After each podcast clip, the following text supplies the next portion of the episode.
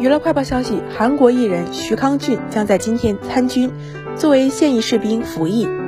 徐康俊的经纪公司透露，徐康俊今天将前往新兵训练营参军，并接受为期三周的新兵训练。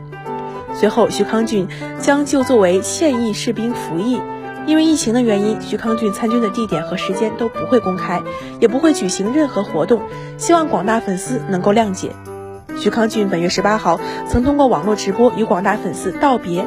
他还在 SNS 留言称服完兵役回来，他就是三十多岁了，他也很期待自己三十多岁时会是什么样子。